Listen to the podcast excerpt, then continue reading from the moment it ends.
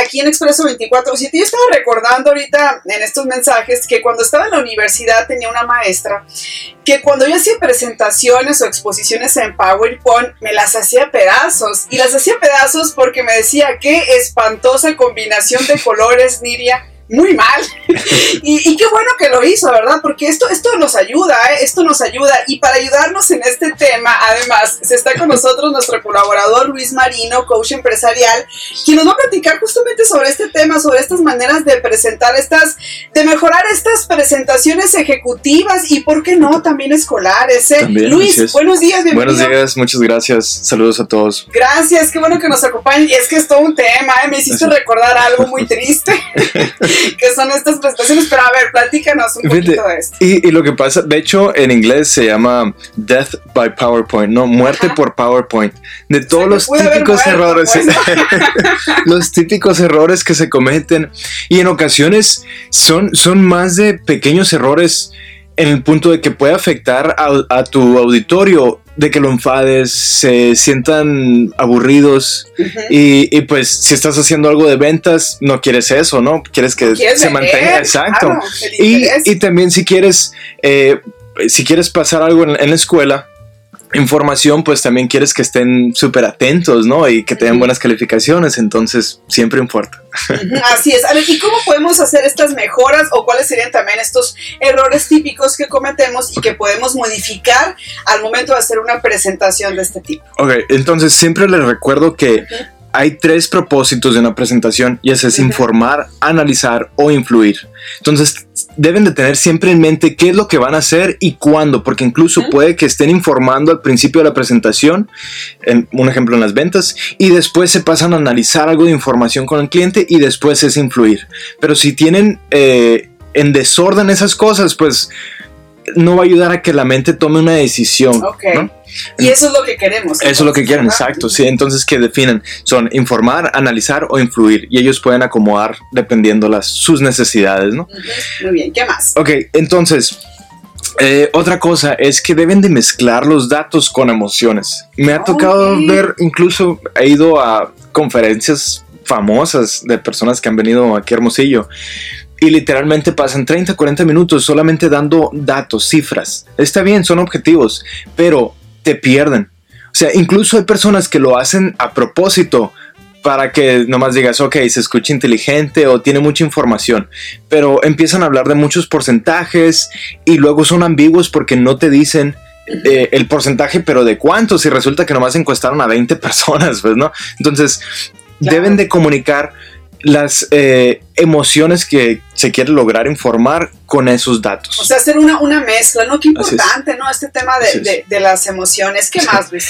ok, entonces, el otro punto que le recomiendo es que las presentaciones de ya sea eh, Keynote, PowerPoint o el programa que estén utilizando, es solamente un apoyo, es un soporte, no lo, no lo usen para literalmente dar toda la presentación, toda la conferencia, se ve muy mal, se nota que no, no conocen el material que quieren mencionar cuando voltea el profesional y está leyendo literalmente toda la conferencia de la diapositiva.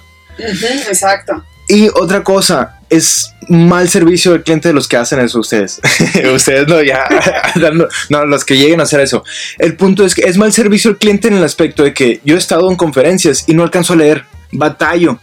Ay, esto también es un problema. Eh, Vemos que, bueno, yo uso lentes. Yo ¿eh? también. Porque no, de verdad, así, aquí ya te ve borroso, por ejemplo, ¿no? Entonces imagínate. Eh, y, por eso es que solamente debe ser un apoyo, deben de ser palabras haciendo énfasis en lo que están platicando. Exacto, sí, deben de poder apoyar a, con lo que van diciendo.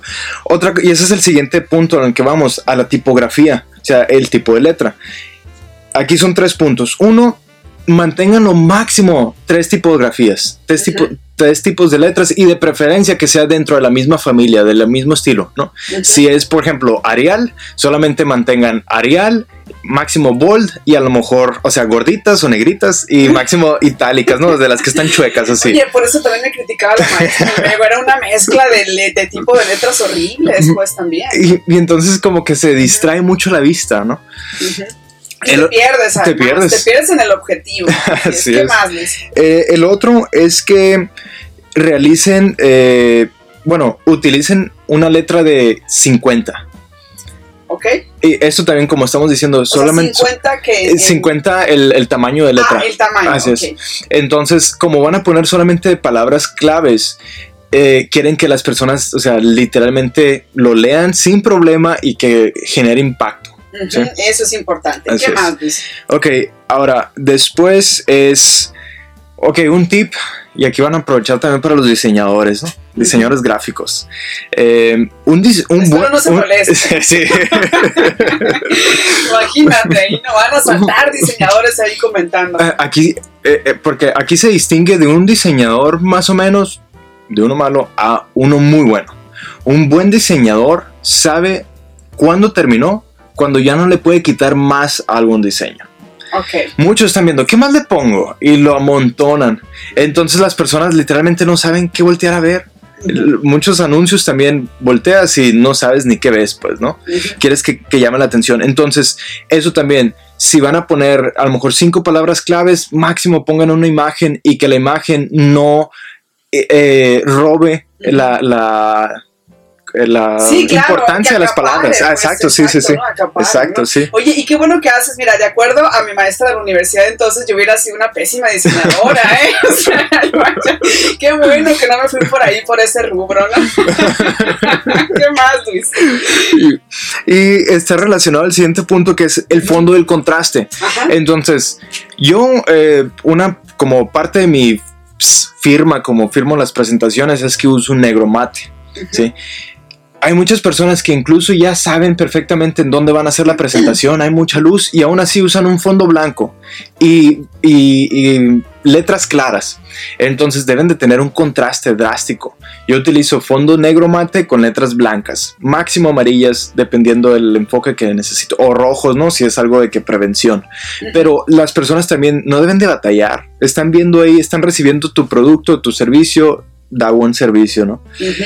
Ok, eh, otra cosa, y esto es todas las personas que han dado, por lo menos, bueno, pueden haber dado más presentaciones que yo, obviamente, ¿no? Pero todos saben que damos tres presentaciones. Ajá. La que pensamos que vamos a dar, La que realmente damos y la que deseamos haber dado. Ay, Sí. eso es muy bueno, eso es buenísimo. No, oye, y en esta tercera es cuando uno se queda Sí. chill, ¿verdad? ¿Por qué no dije esto? ¿Por qué no lo hice así? Ah, exacto. ¿verdad? O empecé por esto y al Totalmente. final cerré así. O pasó algo y es de repente te fue como una arena movediza, ¿no? Una- un efecto bola de nieve y te fue llevando a otro y por no tener un orden específico ya fue caos, ¿no? Entonces aquí lo importante es preguntarse, ¿no? El, el famoso, como los americanos abrevian todo QCQF, ¿no? ¿Qué causaría que falle? Entonces piénsenlo y practíquenlo, o sea, de veras. la- es una importancia, no importa si ustedes quieren sacar un 100 en sus materias o quieren realmente venderle un nuevo proyecto al cliente, tienen que practicar. Claro. La, buena es. práctica es lo que va. Y, y para no quedarnos además con el hubiera. Hubiera hecho esto, hubiera hecho otro. Muy bien, pues muy buenas Sí. las recomendaciones, como siempre, Luis. Te Gracias. agradecemos que nos hayas acompañado hoy aquí en Expreso 24-7. Luis Marino, coach empresarial y colaborador de este espacio informativo. Muchísimas gracias. Muchas gracias, saludos a todos. Y-